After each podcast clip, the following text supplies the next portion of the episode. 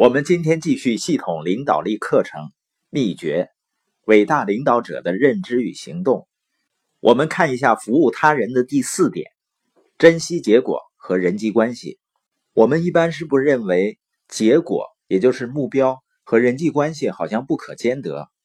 人们会说呀，如果我要达成结果和目标，好像就要在人际关系中产生压力；如果要保持人际关系呢，就会失去结果。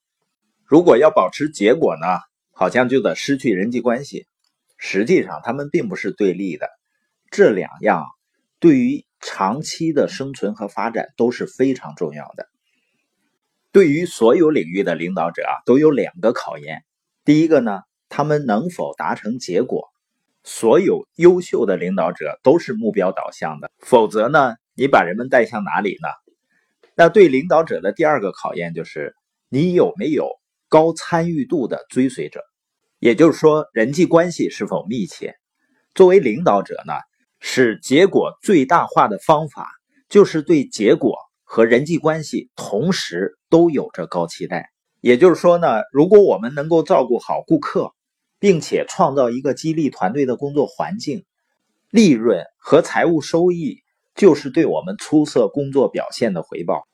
在领导力二十一法则中呢，亲和力法则说：“得人之前，必先得其心。”如果你希望发展一个人，你必须要和他建立关系，可以请他跟你分享他在生命中最想成为、最想做、最想拥有和最想帮助的三件事情，然后告诉他们你愿意帮助他们达成这个愿望。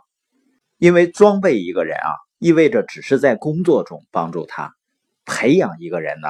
就是在整个生命中帮助他，也就是说，你帮助人们解决的问题呢，也许跟他们的工作有关，也许和他工作无关，也许是和他们的家庭有关系，这些都没有关系。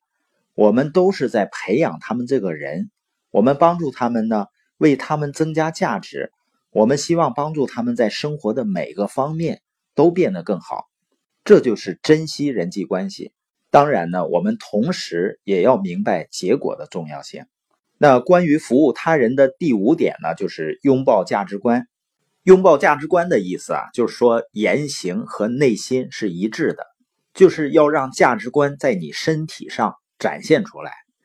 要达到这个目的呢，领导者必须做四件事情，就是必须要建立价值观，清晰表达价值观。以身作则和执行这些价值观，为什么呢？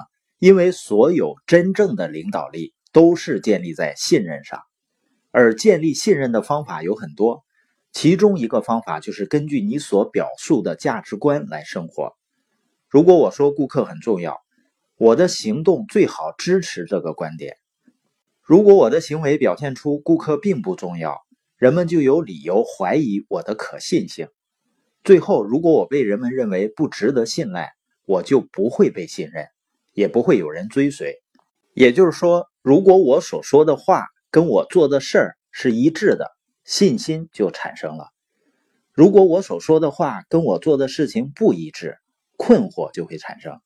所以呢，你要言行一致，你要让这些价值观成为你内心的一部分。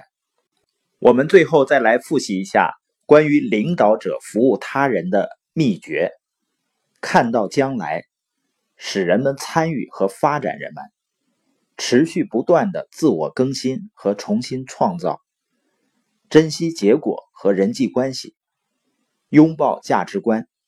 马丁·路德·金曾经说过：“每个人都可以变得伟大，因为每个人都可以服务他人。”